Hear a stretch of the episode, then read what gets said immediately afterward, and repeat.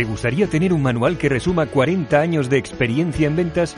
¿Te gustaría tener una guía estructurada para ahorrarte muchos años de prueba y error y que te cuente lo que realmente funciona? Todo esto lo encontrarás en 40 años vendiendo, el segundo libro de Joaquín Caraballo Matito. Un libro que te cuenta lo que ha funcionado en sus 40 años como vendedor, sin adornos ni cosas innecesarias, para que tengas éxito sí o sí. Muchos libros de ventas te dicen qué hacer este te dice cómo paso a paso, como en algunos vídeos de YouTube. Aumenta tus cierres de ventas increíblemente gracias a 40 estrategias probadas a pie de calle, como la manera infalible de saber si tu cliente está interesado en lo que ofreces, el antídoto al me lo tengo que pensar o cómo eliminar las objeciones en la visita comercial. Compra ya 40 años vendiendo. De Joaquín Caraballo Matito. Ya disponible en Amazon, en físico y digital. Bienvenido al Premium de Ventas Éxito. Esto que estás oyendo es una parte de la Masterclass. Solo los usuarios Premium tienen acceso a todo el contenido de esta y todas las Masterclass para siempre. Si quieres tener la formación que nunca tuviste, ve a ventasexito.com y suscríbete al Premium. Y sí, estamos en directo. Hola, Exiter. Bienvenidos y bienvenidos a una nueva sesión, a una nueva formación, a una nueva masterclass del Premium de Ventas Éxito. ¡Hola! Ahí está. Muchas gracias, muchas gracias. ¿Cómo tenemos hoy el premium? Te lo tenemos que vaya, que se nos cae, se nos cae todo. Pues nada, hoy estoy muy feliz, muy contento porque hoy tenemos una pedazo de masterclass que no te quieres perder. Hoy vamos a hablar de crear confianza, que yo creo que es un tema que muchos vendedores pues no le prestamos la suficiente atención y es la base de la venta. Y para ello, para ello, para ello, viene un crack de formador y consultor en marketing y venta. Es autor bestseller en Amazon con el libro Vendedor Ninja y Venta por Valor. Y es Josué Gadea. Hola Josué, ¿cómo estás? Muy buena, Ricardo, ¿cómo estás? Pues muy bien, de maravilla. Encantadísimo de estar aquí en tu Premium y, nada, eh, muy agradecido por el hecho de que me hayas invitado. O sea, el, honor es nuestro porque ya estuviste en el podcast, has estado con tus tres libros en el podcast y hoy viene al Premium hablando de un tema que toca en uno de tus libros, ¿no? En Venta por Valor, que es la confianza, ¿no? correcto, la confianza. Es que es un tema que yo creo... Este elemento que nos hace vender más o vender mucho menos. Claro, y muchas veces no le prestamos la suficiente atención, ¿no? La verdad es que eh, conscientemente no. Es decir, eh, mm, de manera habitual estamos transmitiendo confianza o no la estamos transmitiendo porque en todos los, sentidos y en todos los ámbitos de nuestra vida siempre el 100% de nuestro tiempo estamos comunicando. Lo que pasa es que eh, no somos conscientes de las cosas que pueden transmitir confianza o las cosas que pueden transmitir desconfianza. Y bueno, y siendo conscientes de algunas de esas cosas, podremos eh, a ser conscientes, pues decir, oye, pues voy a trabajarme esto, ¿no? O voy a trabajar esta parte, o voy a eh, entrenar esta, esta parte de aquí, ¿no? Y al final, pues bueno, todo suma y se trata de eso, ¿no? De que sin darnos cuenta, pues que una persona confíe en ti y si confía en ti, las probabilidades de que te compren pues sean mucho mayores. Qué bueno, qué bueno. Pues sí. Pues nada, eh, para la oyente que no te conozca, cuéntanos un poquito quién es Josué Gadea, para todos los premios que no te conoce. Bueno, pues Josué Gadea es, soy yo. Iba, iba a hablar en tercera persona, pero no, voy a hablar en primera persona, qué cojones. Eh, bueno, pues yo soy una persona que empecé a vender hace 20 años aproximadamente, una empresa muy pequeñita de un pueblo de Alicante, eh, que es mi pueblo, en Petrel, y, y bueno, me, me dieron unas páginas amarillas, es lo que se llama unas herramientas de máximo impacto comercial, páginas amarillas y tarjetitas de visita, y me dijeron, sale, sal ahí y vende, ¿no? Y bueno, eh, yo no vendí nada. Yo siempre digo que me tiraron a los tres meses y a partir de ese momento, pues bueno, ya empecé a, ya cuando acabé mi carrera, mi máster, ya empecé a, trabajar en empresas un poquito más grandes, en departamentos de marketing y ventas, en departamentos también comerciales, y fue cuando empecé a aprender de verdad, ¿no? Entonces, eh, bueno, pues ese soy yo a nivel profesional y muy resumidamente una persona que, que ha trabajado siempre en departamentos de marketing y ventas, que una persona que no siempre eh, sabía lo que sabe ahora, es decir, de hecho yo siempre cuento esto, ¿no? Que, yo en mi primer empleo, no vendí absolutamente nada en tres meses que estuve en la empresa. Y esto es importante que la gente lo sepa porque esto demuestra que cualquier persona, no importa en el punto en que estés en este momento, cualquier persona es capaz de eh, adquirir conocimiento y al ponerlo en práctica eh, adquirir esa experiencia, ¿no? Que al final te va a hacer conseguir el resultado que tú quieres conseguir. Por lo tanto, bueno, eso yo a, nivel eh, profesional trabajando para otros y bueno, y a nivel profesional trabajando para mí, pues yo me dedico a esto que me dedico por casualidad, porque un día me, me llamaron, me llamó un antiguo jefe en mi último trabajo y me dijo, José, mañana es tu último día, cuando estaba de vacaciones. Y bueno, y desde ese momento pues dije, ¿qué, qué puedo hacer? ¿no? ¿Que, eh, ¿Puedo volver a la empresa privada o puedo empezar a trabajar por mi cuenta? y bueno, y decidí trabajar por mi cuenta. Desde el 1 de, enero del 2012 me dedico a esto mismo, que es formar equipos comerciales y estoy hiper especializado en eh, ayudar equipos comerciales a transmitir su valor, no a que sean capaces de vender por pesados ni por precio ni, este, ni este tipo de cosas, ¿no? Así que bueno, desde 2012 pues hasta hasta hoy 2000 2020 eh, y bueno, con tres libros a mis espaldas, habiendo eh, impartido conferencias en Miami, teniendo, eh, habiendo tenido clientes en, en México, por todo el territorio nacional, en España, así que bueno, pues ese soy yo, ¿no? A, a grosso modo. Qué bueno, qué bueno, Josué, qué bueno, qué bueno. Pues nada, vamos a hablar hoy de confianza, ¿no? Nos va a traer 11 claves para crear confianza y vender más, ¿no? Vamos ya con la masterclass que tengo aquí la gente del Premium con antorcha en las puertas. con antorcha en las puertas. Antorcha aquí, venga, vamos. Bueno, te voy a compartir pantalla. A ver, ahí está todo. Ya está. Josué Gadea, ventas, marketing, información y mentoring. Dale caña. Eso es. Bueno, pues vamos allá. Bueno, pues vamos a ver 11 claves, o mejor que 11 claves, yo no soy mucho de claves, yo soy más de cuando hago una formación, cuando escribo un libro, eh, soy más de decir qué hay que hacer concretamente, porque un poco como una clave es un consejo o algo así. Lo que pasa es que cuando estamos en un premium, en una formación que hemos pagado, cuando mm, entiendo que hay una persona, como puede ser tú que estás viendo esta clase, que has pagado por, por algo, entiendo que hay que ir un poquito más allá de las claves y explicar a la gente cosas un poquito más concretas que pueda poner en práctica en su día a día. Así que vamos a ver 11 maneras de transmitir confianza. Bueno, espero que me dé, me dé tiempo. Yo creo, yo creo que sí, tenemos media horita, pero yo creo que, que sí tendremos tiempo. Y si no, pues bueno, ahí, ahí está Ricardo, que seguro que me hace alguna pregunta que complementa todo lo que yo voy a ver. Eh, por supuesto, eh, como ahora no hay preguntas ni personas que estén aquí en un chat, eh, pues a, Ricardo, que me está escuchando, pues yo le invito a que me haga, dado que Ricardo también es vendedor, pues que me haga cualquier pregunta que considere para em, eh, pues para explicar si cabe mejor todas las cosas que voy a decir. Así que vamos a ello. Muy bien, Ricardo, pues vamos allá. Bueno, pues la primera manera para transmitir confianza a, la persona que tienes delante es la humanización. Es decir, eh, muchas veces cuando estamos en la empresa, cuando vamos a vender, eh, a veces mm, tratamos a la persona que tenemos delante como eh, con, con respeto, que sí, que hay que tratar con respeto a la persona que tienes delante, por supuesto, pero a veces se nos olvida de que es una persona humana igual que tú y igual que yo.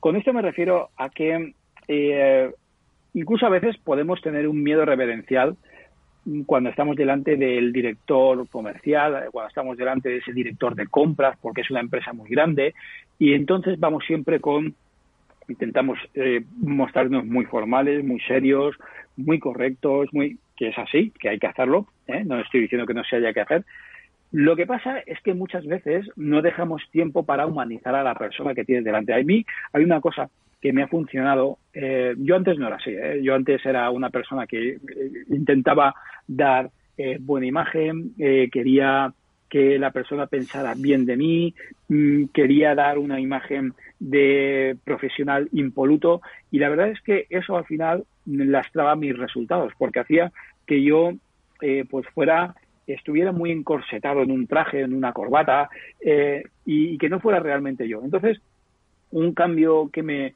Eh, además, luego también en la entrevista de ventas pues estaba muy rígido y estaba muy eh, con mucha presión. Entonces, hay algo que me ha ayudado a mm, transmitir más confianza, a eh, empatizar con la persona que tienes delante, hacer que esa persona eh, conecte con, eh, conmigo mucho más y por lo tanto a lograr una entrevista de ventas en un clima más distendido, más relajado y eso consiste en humanizar. Pero ¿cómo Josué se humaniza a la persona que tienes delante? ¿no? Bueno, mm, tenemos que pensar que la persona que tú tienes que pensar que la persona que tienes delante es una persona, un hombre, una mujer que tiene sus hijos, que tiene su familia, que tiene su madre, su padre enfermo, que tiene eh, que el fin de semana se va a, jugar al golf o, con la bici de montaña. Es decir, es una persona exactamente igual que tú, igual que yo. Y una de las cosas que a mí me ha funcionado ha sido empezar conversaciones o incluso eh, preparar entrevistas eh, mm, exponiendo cosas de mi vida personal que no tienen nada que ver con la venta por ejemplo, cuando una persona me dice, oye, José, quedamos a las nueve, y yo le digo, mira, eh, José, mira, ¿sabes qué pasa? Que a las nueve eh, salgo de casa a las nueve menos diez para llevar todas las mañanas a mi hijo al cole y estoy volviendo a casa en torno a las nueve, eh, a las nueve y diez. Entonces, eh, ¿te parecería si lo podemos dejar a las nueve y cuarto, nueve y veinte? Entonces, vale, solamente con ese comentario, el abrir un poquito mi vida y decirle, mira, es que tengo un hijo que lo llevo todos los días o tengo que hacer estas cosas, mm, eso humaniza mucho la conversación. Hace poco le decía a una persona, le mandaba un mensaje, tenía una cita a, las, a una a cierta hora, no recuerdo, es lo de menos, ¿no? A las once tenía una cita y me mandó un mensaje, oye, mira, eh, eh, Pepa, que estoy en el médico, estoy en el médico acompañando a una persona, eh, creo que llego a tiempo, a las 11, pero si no llego a tiempo me darías 10 minutos. Y entonces eso crea que cuando tú hablas con la persona, entonces la conversación es diferente, ¿vale? De hecho, el número dos es empezar con lo que nos une. Eso, además, esto que yo he hecho, que ha sido de humanizar esa conversación y mostrarme más humano y posiblemente empatizar con la persona, porque a lo mejor la persona también tiene hijos o tiene o ha tenido que acompañar alguna vez a algún familiar del médico, pues entonces el número dos es empezar con lo que nos une. Y, muchas veces lo que me ha sucedido es que quien ha empezado con lo que nos une es eh, la otra persona. ¿Qué tal, Josué? Eh, entonces, llevas a tu hijo todas las mañanas, ¿no? Es decir, eso es empezar con lo que nos une, pero va a empezar la otra persona. Oye, pues sí, pues mira, todas las mañanas, desde tiene nueve años y lo llevo desde que, eh, desde que mm, eh, tiene mm, diez meses. Eh, y tú tienes hijos, ¿vale? Y, y, eso de tú tienes hijos es además de humanizar y es además empezar con cosas que nos unen, ¿no? O has tenido que ir al médico y digo, pues sí, he tenido que ir al médico, no tiene nada que ver con la pandemia que estamos viviendo, pero bueno, la verdad es que te asusta, ¿no? Y entonces la otra persona, pues casi siempre dice, ah, pues sí, pues es que yo también he tenido que ir, he tenido, y esto además es una situación que es complicada y tal. Entonces, ese tipo de cosas no solamente humaniza, sino que además nos hace empezar con lo que nos une. Empezar una conversación con lo que nos une es empezar con temas que ambos tenemos en común, ¿eh? más allá eh, que, puede ser el tiempo, ¿no? Eh, hoy, hoy hace sol, ah, pues sí, hace sol, ¿no? Eh, pero bueno, eh, empezar con lo que, nos une es ya no solamente humanizar, que da pie a esta segunda, sino también, por ejemplo, decirle a una persona, oye, Juan, he visto en, en, redes sociales que habéis innovado en un producto que es increíble, que consigue no sé qué. ¿Vale? Ah, pues sí, pues hemos, ha sido una nueva, ha sido una colaboración con esto, con lo otro, vale, perfecto. Pues ese tipo de frases, eso es empezar con lo que nos une, ¿no? Es, es no es empezar con mira vengo a vender o mira lo que tengo para ti no sé si me explico con esto me explico sí yo lo que entiendo un poco es eh, no llegar y venga vamos a vender no sino que un poco empatizar o hablar de, no sé yo muchas veces lo que llega a un bar y si veo que ha hecho una tortilla de patata digo no ve la pinta que tiene la tortilla de patata no sé qué que, es de ocho huevos y ya empiezan a hablar no un poco eso no claro exactamente porque claro eh, nadie, además cuando empiezas con algo como lo de la tortilla, nadie te va a decir nunca, oye, pues no tiene buena pinta, porque claro, si tiene, está ahí recién hecho y tal, pues nadie te va a decir, es decir, eh, te va, va a provocar un, una buena respuesta ¿no? a la, de la persona que tienes delante. Por lo tanto, empezar con lo que humanizar y empezar con lo que nos une serían las dos. Incluso, Josué, incluso, perdona, incluso en una persona, una prospección que no te conoce, también se podría utilizar este concepto. Se debería utilizar, ¿eh? porque eh, cuando tú vas a prospectar, mm, siempre es muy bueno, por ejemplo, si mandas un email o si haces una, una llamada, empezar eh, con algo que, que te une, no con algo que te, que te aleja. Así que sí, sí. Eh, por ejemplo, eh, por ejemplo, yo últimas reuniones de venta que he tenido, pues ha, sucedido así. Es decir, ha sido unos emails o unos mensajes muy cortos a través de LinkedIn, pero luego cuando hemos quedado, yo he dado pie a contar algo más de mi vida, ¿no? A decir cosas que a lo mejor no diría, pero se lo, cuenta se lo cuento a esa persona, ¿no? vale. ¿Vale? Entonces, eso, eso es interesante. Bueno, el número tres es la prueba social, ¿no? La prueba social es, por ejemplo, es un elemento para transmitir confianza muy, muy potente. Cuando tú estás delante, puede ser que tú estés delante de una persona, o puede ser que le estés entregando un presupuesto, o puede ser que, tengas un catálogo de productos, es muy importante poner quién más te ha comprado. Es decir, quién más te ha comprado, eso es prueba social, por ejemplo, si tú pones logotipos de, empresas eh, que ya te han comprado, eso puede hacer que una persona que nunca ha oído hablar de, ti diga, ah, mira, pues esta persona ya la ha vendido a este, a este y a este. Ah, o resulta, mira, estos le sirven también a, no sé, al Corte Inglés, a Carrefour, o a quien sea, ah, pues tienen que ser buenos, ¿vale? Entonces eso es, la prueba social es súper importante. Ya no solamente poner logotipos de empresas que ya te han eh, comprado, y eh, sino también poner opiniones de clientes satisfechos. Oye, mira, te quiero mostrar lo que dicen en, redes o en TripAdvisor o donde sea eh, los últimos cinco comentarios que hemos recibido, esto, esto y esto. Y eso hace, porque esto es una pregunta que me hace mucho, oye José, si no me conocen de nada, ¿cómo puedo eh, hacer que confíen en mí? Pues bueno, en primer lugar, humaniza, en segundo lugar, empieza con cosas. En tercer lugar, cuando estés prospectando, es decir, no, no, no estés vendiendo, estés solamente viendo si la persona que tienes delante puede ser o no puede ser un cliente, eso no es un cliente potencial tuyo.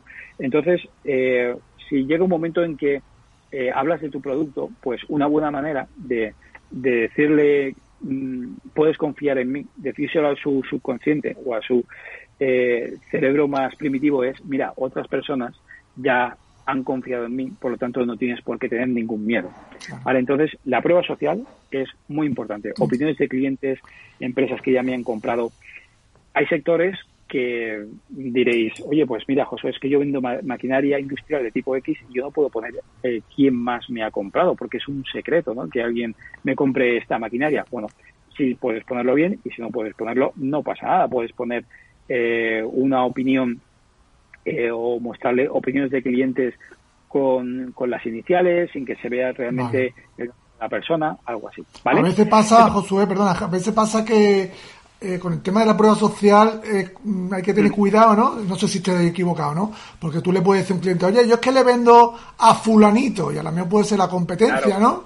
Y ojito, ¿no? Mm, claro, por eso decía, que haya mucho que hay muchos sectores en los cuales hay que tener cuidado no se puede hacer por ejemplo porque a mí esto me ha pasado con clientes eh, clientes que venden maquinaria industrial para hacer eh, em, para trabajar el caucho y claro es tecnología punta en, maquinarias que vende que, que cuestan 100.000 euros entonces eh, claro ese proveedor no le no puede decir oye esta máquina ya la ha comprado este este y este y este no no se puede decir porque el el, tener esa máquina puede suponer una ventaja competitiva. Entonces, entonces, claro, habrá sectores que sí y habrá sectores que no. Eh, cuando cuando tenemos un sector donde hay muy pocos, mm, los clientes están contados casi con los dedos de una mano eh, a nivel nacional, pues a lo mejor tú no tú mm, no puedes decirlo, ¿eh? porque si no van a decir, oye, ya le estás a esto. Entonces, a veces sí y a veces no, pero yo pongo aquí pues 11 herramientas para que la gente las utilice o no, dependiendo de si pueden o no o no pueden. Esta casi siempre se puede utilizar. La número cuatro es la teoría de la inoculación. ¿Qué es la teoría de la inoculación? ¿Cómo se puede vacunar a un cliente contra la competencia y además eh, decirle al cliente que puede confiar en mí. ¿eh? Que pues bueno, hay una teoría estudiada que se llama la teoría de la inoculación que consiste en decirle algo, algo como esto al cliente y consiste en decirle. Te recuerdo que esto que estás viendo es una parte de la masterclass. Solo los usuarios premium tienen acceso a todo el contenido de toda la masterclass para siempre. Ve a ventasexito.com y suscríbete al premium.